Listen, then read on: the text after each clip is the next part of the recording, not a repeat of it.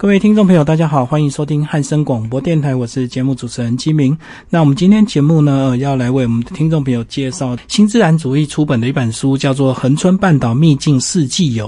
那这个当初呢，是由这个屏东科技大学的森林系的一个教授陈美惠，呃，陈老师他来做这样的一个策划，找了三位的一个这个执笔人哦，分别是这个李怡莹、张倩伟以及张简哦，这三位。那我们邀请到其中一位的这个作者张倩伟来到我们节目。现场为大家介绍这个恒春半岛秘境四季游。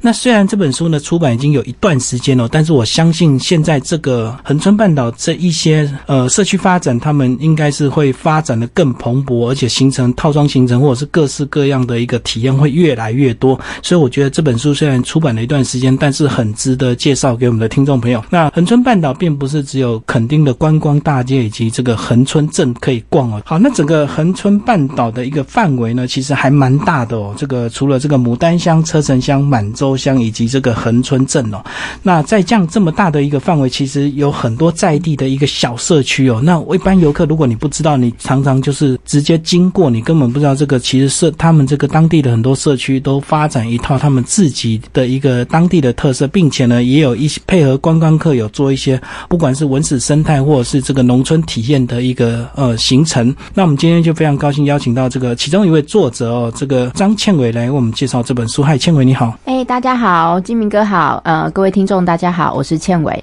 好，那刚刚我介绍一大堆，那个就是为了把你带出来。那你现在是不是就稍微帮我们介绍一下，当初你们为什么会这么多人来合作这一本这个恒春半岛秘境四季游？好，其实当初这一本书呢，是我们新自然主义出版社所呃。大家一起去构思策划。那我们当时找到的是屏东科技大学陈美森林系教授陈美惠老师一起合作。那我们知道这个陈美惠老师，他长期推动恒春半岛的一些社区旅游，他非常的用心。那我在想，可能大家对于这个当初我们做这本书的原因，其实很大一部分是大家对于垦丁的认识，好像就像刚刚金明哥讲的，就是垦丁大街，嗯，然后就是那个要去那边就是玩水。对，好，然后大家在认识，就是那个，不过，不过就是，呃，去那里好像就是要住五星级饭店，嗯，但实际上肯定不是只有这个样子，肯定它其实有很多，肯定只是一个局限啦。好，我们说它是一个广义的称呼，但是呢，它真正的。它真正这个这个恒春半岛呢，它其实是包含很多社区所构成的。那其实这些社区是反而是更多的听众并没有去深入去认识跟了解。后来我们做了这一本书，才发现说，哇哦，原来。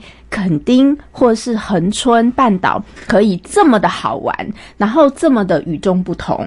那他认识他所接触的一些文化跟生态，是也是我们从来没有去接触过的这样子的一个经验。其实这个就好像现在台湾现在很多所谓的社区都会推出他们自己的一个轻旅行或者是小旅行，然后一天的一个行程，甚至你要过夜可以帮你配合这个两天一夜都可以哦。然后结合他们在地社区的一些资源，可能有人开。民宿有人可能会会很会做这个呃拿手菜，那可能有些人会做一些手工艺，做这样的一个行程哦。那其实如果过去没有这么风行之前，其实这个当地的这个社区，可能我们这样子看到，我们也不会有特别的感觉，对不对？因为你觉得它就是一个就是一个小乡镇，然后对，然后开车开过去，好像左边是稻田，右边是也是稻田。对，赶过去就是也没什么人，然后社区就很多，可能就很多老人家也没有看到年轻人就业这样子哈。我觉得这几年台湾还蛮多发展这样的一个呃旅游的一个新形态哦。那接下来我们就来介绍这本书的一些重点哦。其实里面呢，其实很简单，也蛮容易。读的就是十一个社区，对，十一个社区就是十一种玩法，跟我们介绍一下。好，其实呢，我觉得呃，恒春半岛呢，跟其他社区旅游不一样的地方是，它拥有非常丰富的自然跟人文的生态。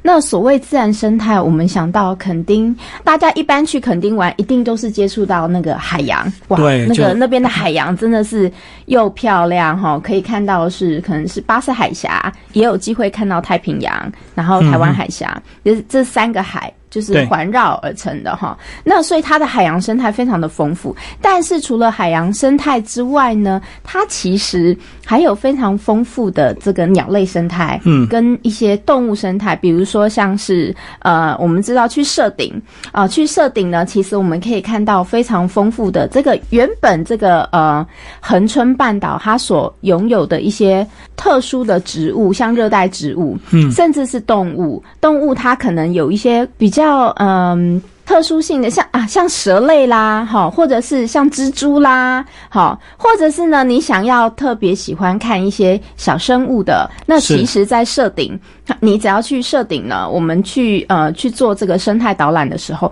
你都可以看到那边有非常丰富的一些生态文化。那当然啦，大家对于垦丁去那边要看到动物，不外乎就是呃梅花鹿，对不对？但是其实呢，我们去这个呃水洼窟。不只是水洼窟啦，其实大光都有机会，后甚至是设顶都有机会在凌晨的时间，我们可以去那边观察到梅花鹿的生态，这是非常有趣的。总共有十一个社区，那我们来看看我们的节目时间够不够，就每个社区都稍微为我们的听众朋友介绍一下。那在这个还没进入这个详细的介绍之前呢，是不是这个呃，倩伟先跟我们稍微介绍一下这个横川半岛？它为什么有这个这么得天独厚的一个地理特性，能够酝酿出这么多，不管是这个蝴蝶啊，或者是螃蟹，或者是各式各样这么多的生态这么丰富啊？嗯，其实最主要也是因为地形环境的关系啦。好，那它呃，其实，在垦丁它并没有特别的高山。好，但是它四周围都是被它四周围都是被海洋给包围，三面环海。对，三面环海。那它的山呢？呃，也不是说非常的高，但是呢，它却拥有这个山跟海之间交替的一个环境，非常特殊的环境。对，像比如说我自己本人，我很喜欢去满洲哦，那个满洲周边还有里德，好，然后呃，我很喜欢那里的环境，四周呢是。不会太高的山，然后呢，满洲又刚好是在这个山谷的地方，可是呢，那个山谷又有广大的平原，所以我常常在这样，常常在那边，我们发现说，你只要一进到满洲，你可以看到很多人在种什么，在种牧草。嗯，好，因为那边其实很多人去养，以前那边很多放牧嘛，养牛养羊，所以那边很多人在种牧草。然后你看到是广大的这个平原都在种牧草，是那个风一吹过，然后那个牧草随着风在那边摇曳，那个草浪真的是很漂亮。嗯，好，那为了这个集结这本书，你们到这个横川半岛去了几次？然后大概花多少天的时间？哦，这个很难去估算呢，因为其实我们是只要。认为是有必要的，我们就会下去。甚至是我们这里面有一个作者，那个李莹莹，她就在那边住了好几天。嗯，好，他就亲自在那边住，然后去体验。那像我呢，我自己是我后来嫁去屏东，所以我等于是整个人是移民到屏东去了。那这几个社区，因为对我来讲不陌生，所以其实我住在屏东市。那其实我。呃，要进到这些社区，对我来讲，交通路程大概一个半小时的时间，稍微近一点，稍微近一点。但是其实去很容易，像呃，我最喜欢去那个大光社区干什么？你知道吗？我最喜欢去他们社区里面去买他的那个老菜包。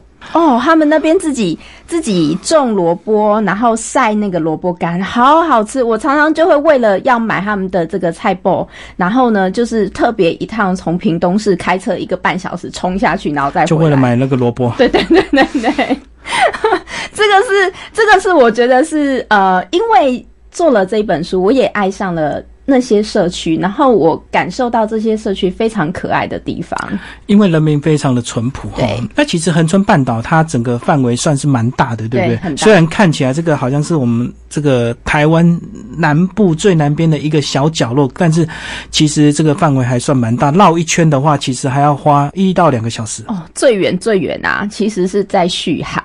我们从光是我从屏东市好了，要进到旭海的话，甚至都要花到两个半到三个小时。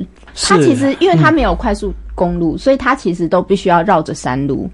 进去的，就是绕着恒春半岛的路。对对对对，是是是。那这十一个社区呢？这个过去呢，因为有这个呃屏东科大的一些协助哦，所以他们每个社区也有发展出他们自己一套的一个特别的一个行程哦。对。那其实游客呢，如果你想要到当地玩，其实如果你找这本书来哦，其实是真的可以照这本书的一个，不管是联络方式，或者是你们书里面写的一些行程，其实都是可以真的照这本书来玩的。嗯，没错。其实呃，呃我我先讲好了。其实因为其实每一个社区我都进去过了，那其实每一个社区的感受都不一样。像我自己呢，就诶，除了写这本书之外，我还。呃，修揪了一些这个亲朋好友，一起一起说，哎呀，我那我就带你们去垦丁玩好了。好，那我有一次呢，我印象很深刻，我就带了一些好朋友们一起去大光。那其实大光不要想说这个社区，除了我自己本人很爱去那边买菜包之外呢，其实那边有非常好的潮间带的这个旅游。好，那其实他们社区的人，你可以上网去预约大光社区哦，去跟他们预约。那其实他们社区就会安排这个潮间带的导览。那呃，它它的潮间带很特别哦，有有的时候会看潮汐哈，那它有日间的观察。还有一个呢，最特别是夜间的潮间带观察。我记得我那一次去的时候是晚上去的，晚上去的时候，大家以为说哇，海上都是黑漆麻乌，什么都看不到。但是呢，其实晚上真正是潮间带非常丰富的这个时候。那其实你会看到很多的保罗，很多的这个螃蟹，不是青蛙，青蛙不会出现在海里，是螃蟹。然后呢，很多常特殊的这个你会看不到的一些海葵，其实都会在晚上夜间的时候出。出现那白天看，有时候白天因为呃日照的关系，他们可能为了要躲避这个攻击哈，所以他们反而会躲起来。对，那其实晚上因为乌漆嘛黑，他们反而会跑出来，那就会有社区导览人员呢拿着这个手电筒。带我们去这个潮间带，然后一个一个看，看到看到什么呢？他就会告诉你这是什么。嗯哼，好，所以其实很特别，那一次印象非常深刻。而且这个行程呢，不止大人可以去，小朋友也是可以去。我非常鼓励，就是大人带着小朋友一同去欣赏这个潮间带生态，我觉得非常非常的丰富跟有趣。因为有当地人带领，所以你会了解的更多，并且呢，在安全措施上，他们也会做一个很好的一个防范的。没错。但是呢，如果听众朋友你不知道大光在哪里？你就要稍微跟我们解释一下大光的位置。哦，大光的位置啊，大光就在南湾的旁边，关山的旁边。它其实呃，我们其实去看它。比较像是它的呃，它刚好其实是在核三厂的这个出水口处的地方哈。那大家会想说啊，核三厂那个地方就是应该不会有什么东西吧？因为就印象好像是核废料、核废水啊，那个会让珊瑚白化，对不对？但是其实不会耶。哦，那还好是说呃，因为核三厂他们自己对于这个排出的水呢，也是非常的重视它的这个水质的这个品管哈，所以它也是经过非常呃非常多繁复。的这个程序去做一些环保措施，所以呢，其实那边的水，呃，倒是我们去看的时候，对于当地的生态并没有太多的一个影响。不过当地人他们自己倒是比较有趣的时候，当当他们自己当地人在想说，我们这个社区有什么好看的？嗯，因为我进去以后，才他们在跟当地社区的人聊，他说，其实那个潮间带里面的那些动物啊，哈，动物生态里。呃，海洋生态常常是他们以前这个呃晚餐里面的一些佳肴哈。哦，以前这个就是抓看到什么就抓看到什么就就地取材嘛。可是因为现在不一样，现在人多，以前人少嘛，所以而且大家会懂得就是就比较环保的方式去做捕捉。但是现在的人不是哦，现在的人就是一抓哇，常就抓光光。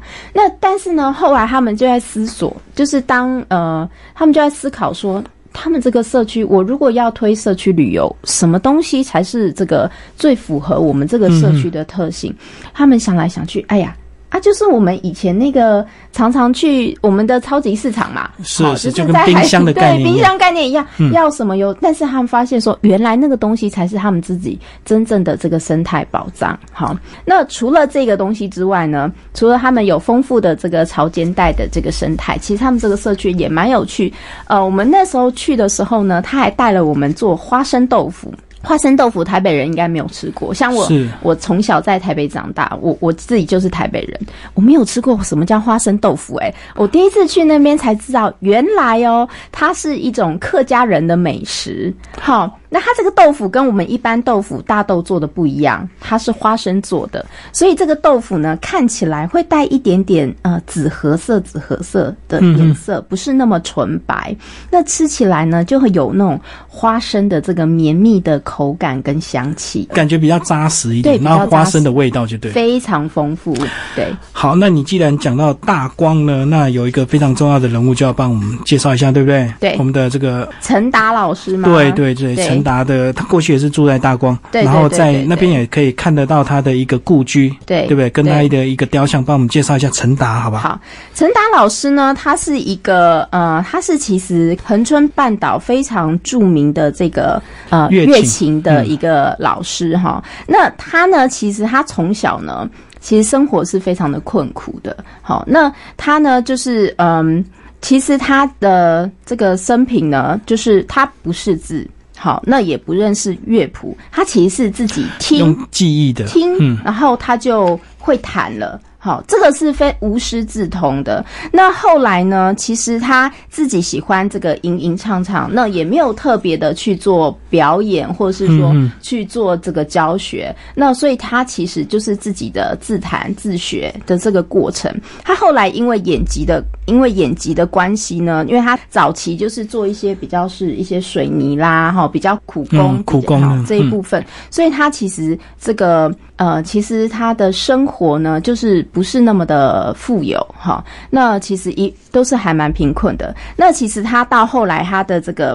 到那个他年呃比较年纪大的时候呢，有患有眼疾，他才开始就因为一次的这个因为一次的表演，然后他就开始变成一个当时很有名的一个民谣达人。哦，就是被不小心被被挖掘，不小心被，在一次表演上他不小心被挖掘了，才开始变成很抢手的一个民谣歌手。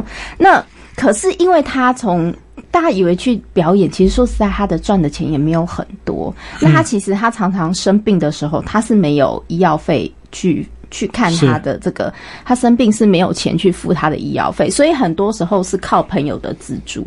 好，那后来呢，就是有了这个，后来是因为有一些音乐学家。去了垦丁采集民谣，采集他的民谣之后呢，才开始把陈达老师的一些音乐给保留下来。是是，那他是一个等于是呃，在这个。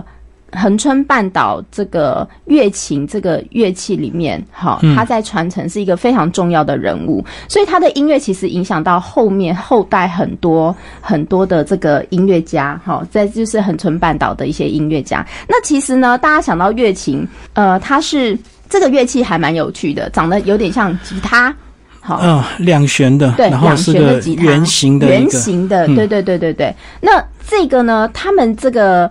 呃，肯定就是恒春半岛的人呢，他们弹这个乐琴不是说好像有谱，他们是没有谱的，所以他们，但是他因为他们的旋律特别有一些很固定的一些旋律，所以他们是跟着韵律呢去去弹奏的，然后去自己去可能自己去加一些自己写的词或是一些，那他们哼唱的一些词呢，其实都是跟他们生活。有关的，有的可能时候是去杂货店买个酱油，它也可以谱成一首歌。就是像我们以前听过那个 坑碎瓜啦，或者是多妈调啊、江湖调那种。对对对对。噔噔噔噔噔噔噔噔。所以他，但是他有的是唱起来是有点悲情。对对对对。好，因为以前生活不是很好，所以他们有一些曲调是非常的悲情的。而且我觉得也是因为可能这个过去时空背景的因素，他们可能为了弹弹唱是为了要给人家要一点这个钱，所以他就。比较唱那种悲调的，大家比较会有感，这样子。有可能，有可能。而且这个陈达老师过去呢，他呃，因为没有固定收入，他也是常常这个背着乐琴就到处去弹唱，走唱，然后人家就会给他一点吃的这样子。那其实最后呢，就是不小心一个车祸的意外，结束他一个坎坷的人生了。那其实，在大光呢，都有他的一个足迹，包括他的故居，以及在大光国小也有他的陈达的一个雕像。好，那聊到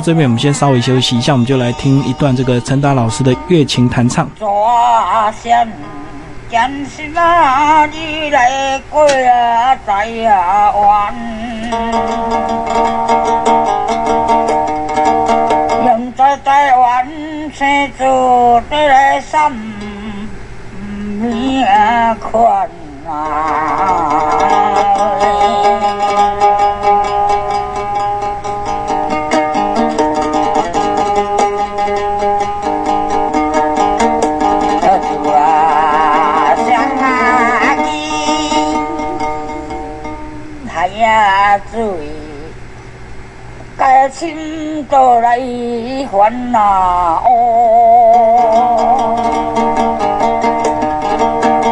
伫海滩底浮漂，你心肝苦啊！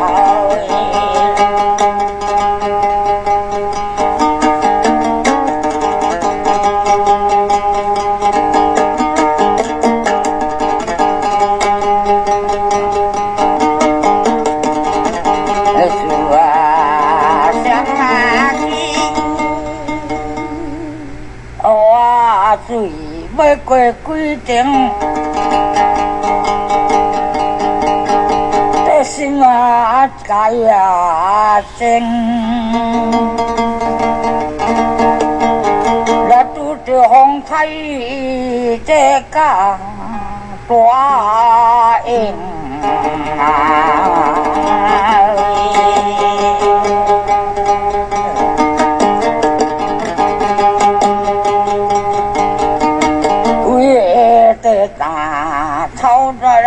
看天的顶啊，遥远的想安尼在来心啊明啊。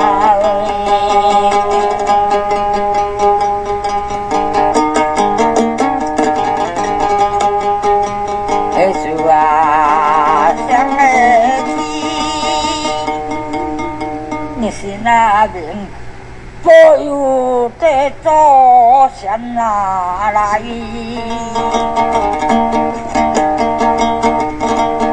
海底山南塘啊，你来做红啊开啊！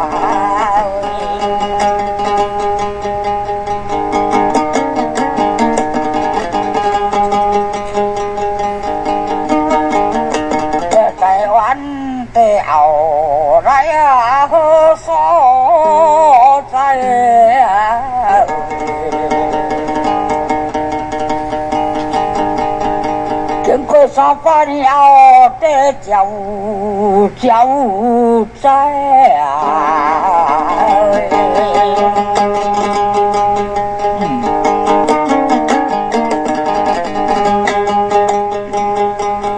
欢迎回到节目现场，这里是汉声广播电台，我是节目主持人金明。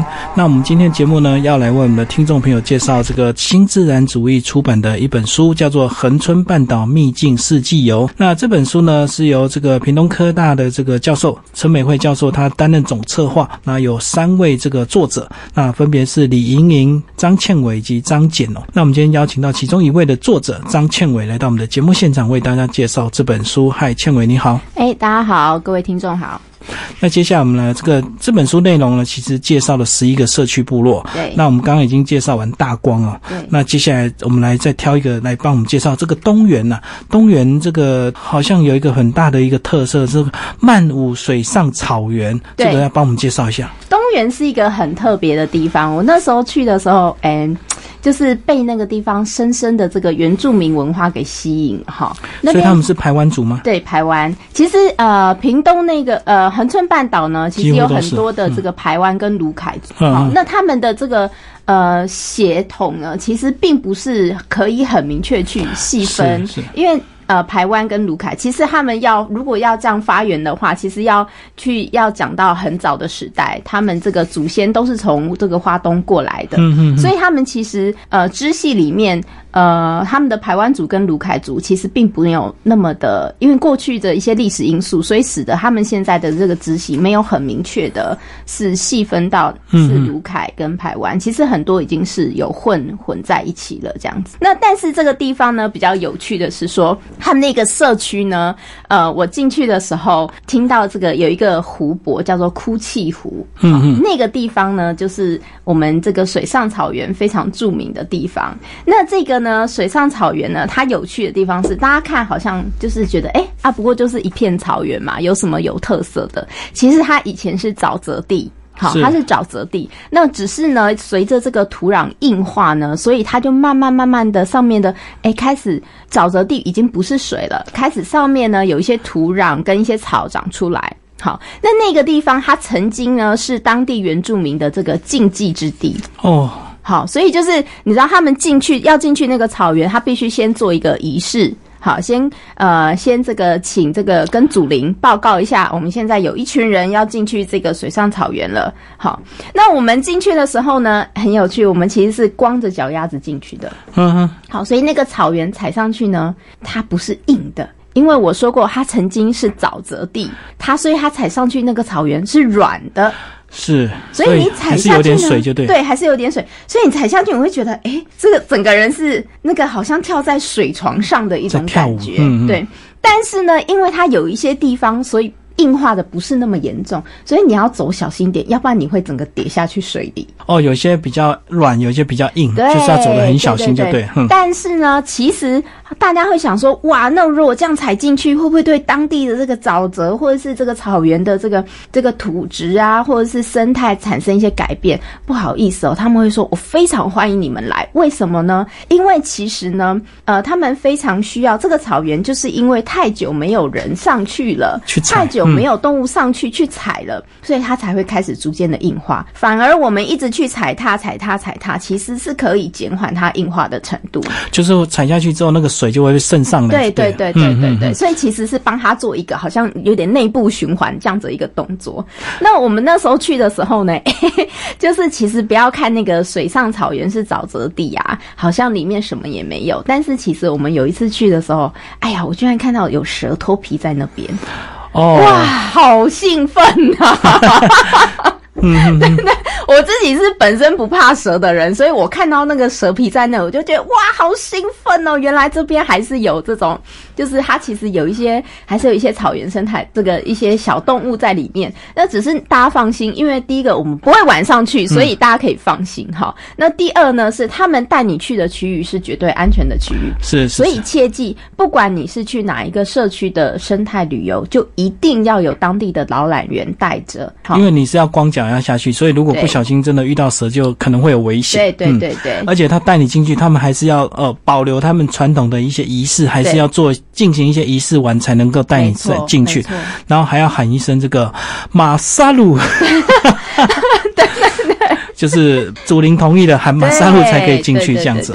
那其实呢，这个当地他们因为是排湾族的关系，所以他们还蛮有意思的哦、这个他们还会有一些传统的一些服饰。对男不是说生是穿裙子的哦，对很有趣，对不对？用这样子穿着他们传统服饰来帮你导览解说。对对对对对，这是他们他们那个呃东园这个社区非常特别，是他们其实年轻人回流的几率是很高的，所以他们这个社区呢，在他们这个在做社区营造的时候，其实他们年轻人的主导性是很强的，而且呢，他们其实是很多是一个揪着一个，哎，回来回来，这个这个这个家乡需要你，所以一个揪着一个，一个揪着一个就回来了。好，嗯。那他们穿着这个呃，他们这个当地的这个传统服饰，他们台湾族的传统服饰比较有趣的是，男生穿的是短裙。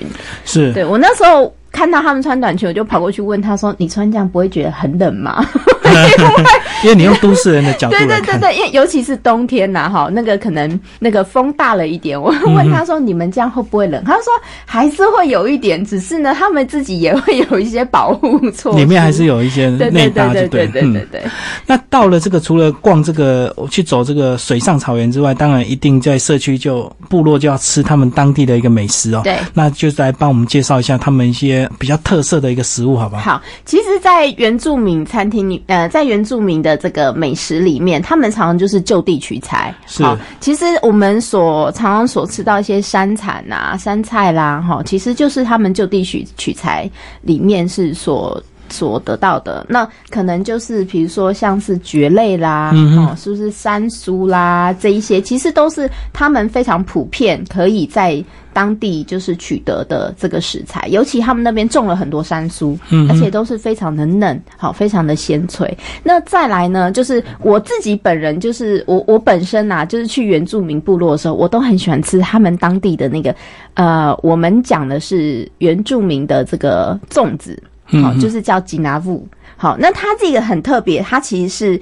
呃用小米或芋头，还有一些绞肉弄成的这个是一条条状的。好条状的，长得很像这个粽子的东西，嗯好，我们称作粽子，对他他们称作吉拿布。那这个呢，它外面包了一层这个甲酸浆液，它是可以食用的，外面再包一层这个月桃叶，好，那再然后就是用蒸的。那其实呢，它也不需要沾调味料，它就好好吃哦。这是我最喜欢的这个原住民美食。就是他们的野味本来就有味道呃，他们其实还有调味。哦，有调其实它那个里面的肉泥，然后还有这个芋头泥，然后加小米是小米是他们的主食，好和在一起就变成类似像粽子这样子的一个。然后蒸熟就直。接吃就对蒸熟其实有点像油饭了。嗯，不会哦，它其实比较清爽，嗯，它其实比较清爽，看起来像油饭，但是是其实它蒸起来吃起来是比较清爽的。所以叫吉拿富。吉拿富，对，嗯嗯这是我很爱吃的所以在家有自己试着要做吗？哦。当然，怎么可能？你知道屏东什么没有？就是离原住民乡很近，所以我也常常 会就近去山地门呐、直接哈，直接去买，然后回家就是买一些回家冷冻啊，要吃的时候就再蒸来吃，真的。然后他们这个男生呢、就是这个转型成导览员，那很多妇女啊，就变成这个呃料理厨房的一些达人，不对？对对对对然后他们还成立一个叫做马里巴厨马里巴厨房，房，对，就是他们这个社区叫马里巴部落，所以呢，他们这个厨房就以社区名为称，然后所以叫马里巴厨房。那他们常常呢，就是需要就是大概十个人以上。好，如果你你这一团行程有十个人以上，你就可以跟他们这个厨房去做这个呃当地的这个特色餐的预约。那其实这本书那些内容呢，呃介绍的其实蛮清楚的。其实特色就是说，在最后呢，也有附附一张这个地图，以及这个社区旅游报名的一个专线，不管是联络这个呃窗口、email、电话，对对对，然后以及交通路线要怎么到对这个地方哦。所以听众朋友这个有兴趣的话，只要你有这本书的话，就可以跟当地联络。那不管你是要玩一天玩两天，其实他们都可以帮你配合，对不对？嗯，没错嗯。金明哥，你知道吗？你觉得什么时候去那个恒春半岛玩最好玩？什么季节？理论上大家都会挑夏天，那我一定要故意讲冬天。对，我告诉你，真的上道的人一定要冬天。嗯，为什么你知道吗？冬天的气温真的最舒适，嗯夏天呢、大概屏东的温度大概都是三十度以上高温，好，有时候是三十五度，但是它的太阳跟台北的太阳不一样，它是那种站在太阳底下一分钟，你就会觉得皮肤痛的那一种嗯热。哦，炎热，非常的炎热，所以我其实不太建议大家，如果要去垦丁或者是要去恒春半岛旅游的话，夏天去，我其实不太建议，因为太热了。太热，而且刚好人多，车多，嗯人多又车多。其实我非常建议就是冬天这个时候去，你知道吗？这个时候的季节，你想象中的垦丁大概会有几度的温度？现在吗？对，应该十度吧？现在啊，肯定不好意思，可能还有二十八到三十度，哦，你知道吗？因为它太南边了，对，它太南，它是热带气候，所以呢，它其实这个太阳呢还是很大，只是它不会像夏天那么的热。好，嗯但早晚呢会稍微凉一点，它有落因为有落山风的关系，但是它白天的温度是最舒适的。那这个时候你去哪里最好呢？除了我们刚刚讲这几个社区，其实旭海真的也很好。为什么？那边有温泉可以泡汤，白天热的要死，可是晚上天气转凉了，可能剩二十度左右。好，那你去泡个汤，哇，非常的舒适温暖，刚好可以睡一个暖暖的觉。隔天起来，哇，再去其他的社区玩是非常非常棒的。而且如果你这个既然，比如说我们从台北出发到这个恒春半岛，既然这么远的路，你一定要玩好几个社区，对而不是只有玩一两天就回来，对对不对？那你其实大部分你还是要社区跟社区之间，你可能还是要自己开车，对，其实所以这个还是挑淡季比较好。还是挑淡季会比较方便。嗯，那我们刚刚已经介绍完大光跟东源了，那接下来再帮我们挑一个介绍吧。好，我来讲讲李德好了。里德是一个我觉得，哎、我也很喜欢的地方。它其实就是满洲再进去一点点，就是加热水附近，，在加热水附近。嗯那其实这一带满洲里德一直都是我很喜欢的地方。那前我还曾经跟我老公两个人，因为我现在住屏东嘛，所以我跟我老公也想说啊，有没有机会我们可以去那边买一块地，就真的就是住到那边去，因为真的那个地方的气候还有那边的这个环境真的非常的舒适而且宜人哦，所以你你会那个地方真的你会觉得好像整个人的气，整个人的心都松了，嗯，好，是一个非常适合放松的地方，而且是个好好地方，环境啊，空气都非常的干净。那为什么我要特别讲李德呢？大家有没有听过这个国庆鸟？有，有听过哈。其实呢，它就是这个灰面鸠，它到每年的大概十月呢，就会南下过冬，那会停留就是在呃李德的这个地方，那直到大概每年的九月跟十月呢，它就是会聚集在里德，所以很多哈，这个每到九月、十月这个季节的时候，就很多爱鸟人士会拿着这个大炮，就去这个里德那边去拍鸟，嗯嗯，好去看这个灰面鸠，它有一些这个鹰柱，哇，他们好几只鸟围成起来，弄成这个鹰柱的样子，非常壮观。那这个灰面鸠更有趣的是，它到这个过冬嘛，因为它往南下过冬，结果现在这个呃，它要这个避暑的时候呢，它就要往北去啦，往北飞。所以呢，到每年大概四月的时候，四五月的时候，它就会飞飞飞飞飞飞到彰化，它就会变成清明鸟，很有趣哦。所以这个名字呢，其实它是同一种鸟。叫灰面鸠，只是呢，它那个渡冬的时候呢，九月、十月到这个里德，所以它叫做国庆鸟。那因为它四五月的时候，它要往北飞了，所以它这个时间跑在彰化八卦山。附近，所以它又叫做清明鸟，所以它其实是一种灰面鸠，有两个名字，很有趣。好，那道理呢除了看这个国庆鸟之外呢，另外这个还有一个呃行程还蛮特别的，就是溯溪，对不对？对对对对对。来，懒人溪是一个呃，它其实是在这个也是在里德更山上去哈。那其实就是它是在南人山的地的的的这个山里面。那其实我自己呢，就是曾经是。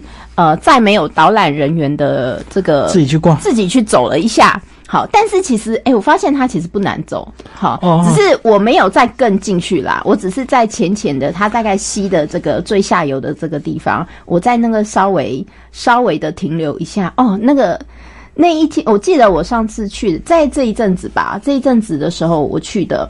应该也是夏天的时候，嗯，外面走到热的快疯掉了。结果这个脱下鞋走到里面，然后脱下鞋子，然后把脚呢泡进这个溪水里面，哇，整个人都凉了。你也就像有点像是人家说喝什么。诶，喝梅亚德套型凉吗？哦，就凉到骨子。对，它就是那种你脚一踩在这个水里，就有这种透心凉的感觉，非常的这个舒适哦。那而且里面还有瀑布。对，里面还有瀑布。但是呢，这个懒人溪呢，因为它的这个水质都完全没有被污染，所以它它那边有一种特别的这个菌类的植物，叫做情人的眼泪。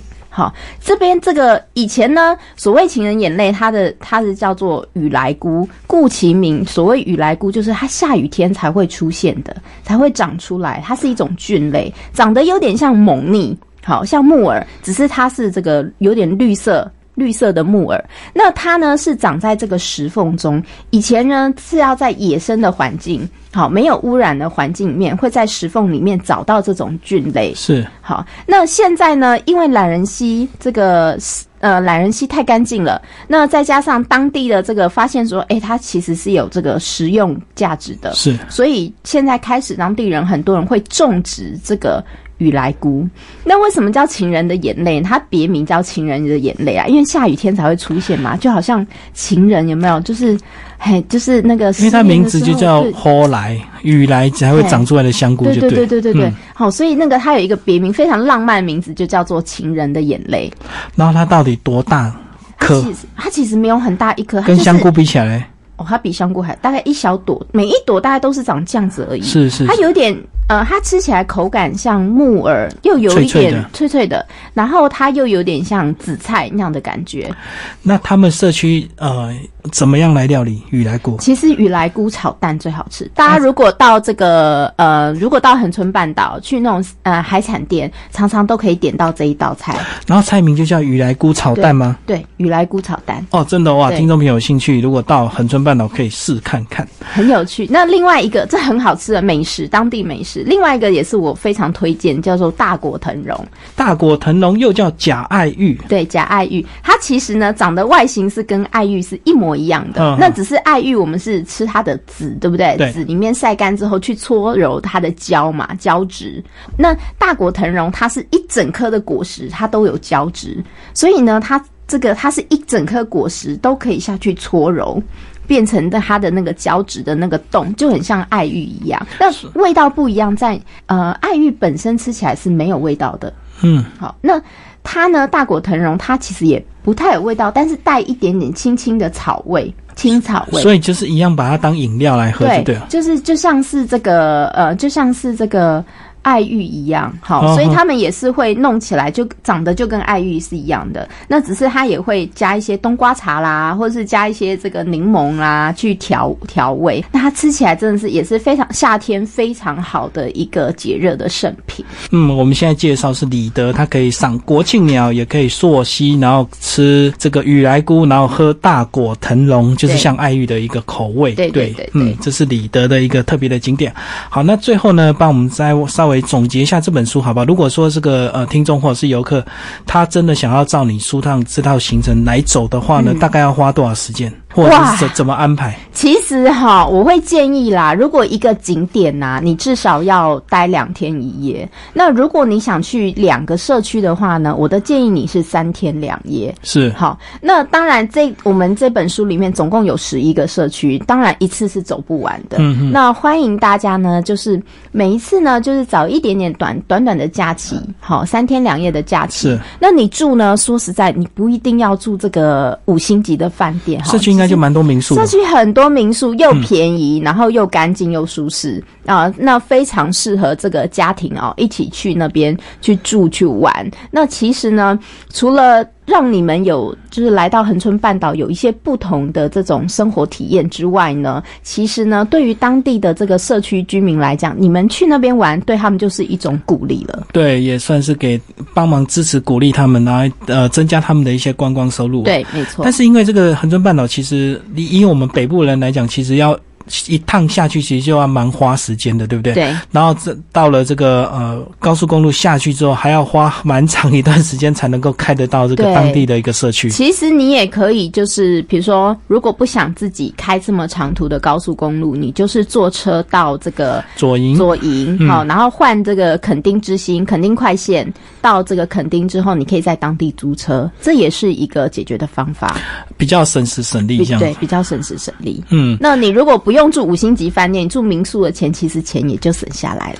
哦，就是那个价差就来租车就绰绰有余了哈。好，那因为这本书其实是当初你们大概是二零一三年出版哦，对，那现在已经这个经过了四年的一个时间哦，嗯，然后那个你你因为写这本书，应该包括你自己本身也住屏东，所以你应该很关注这个社区的一些发展，对，那跟我们聊聊这几年的一些新的变化，好不好？好，其实呢，这些年我发现说他们在推这个社区旅游的行程时候是越来越成熟的，是。好，那其实他们呃也再加上他们的这个知名度，因为。虽然他们不是像这个垦丁有丰富的资源，所以他们在广告或是能见度上比较不足。但是其实呢，大家都是口碑相传。嗯，好，很多人是去了一次再去第二次，就像我我一样，我现在去这些社区，常常都是给他照卡，就是很喜欢，想到了就去，想到就去一趟这样子。那呃，那当然就是对于他们呃每一次旅游的一个经验，给予他们的回馈跟互动，其实他们都会这个，他们都会收纳成一种心得，然后去做他们下一次以后的未来的一个调整。所以其实每一次去，你都会发现说，他们很多的细节都比上一次来的更好。哦，就是操作有心得之后，他们就会在细节或者是在一些在衔接的部分会越来越顺畅，对不对？而且社区旅游呢，其实最重要。是去感受当地人的这个人情味，所以其实你不用抱着一副就是哎，我我去旅游，我一定要达到什么样子的一些 SOP 的条件哈。其实不用，你全部都是把它放下，轻松自在的，对，轻松自在去感受当地的一些生活跟文化，那个就是最棒的一种旅行体验。而且如果呢，有时候如果有一些设备不是让你很满意，其实也不要那么介意，其实就是真的当地去体验。对，嗯，真的不是像度假说一定要住五星级。级，然后有什么标准的一个设备这样子，嗯，然后只要你愿意放开心胸，相信你收获会更多，对，因为你这个心胸打开，这个当地人一定会说故事，说的越精彩越踊跃。而且你知道很可怕的是，他们常常那种他会告诉你说，你如果去订他们的餐呐，哈，他一定会问你说，你们有多少人？十个人，他可能准备是二十人份，所以你们很可怕，怕你吃不饱，所以当地人那种热情的心，其实你在你放开你的心胸去感受，你会真的觉得很温暖。嗯，好，那今天为大家介绍恒春半岛秘境四季，由新自然主义出版，谢谢我们的这个作者张倩伟，谢谢大家，谢谢。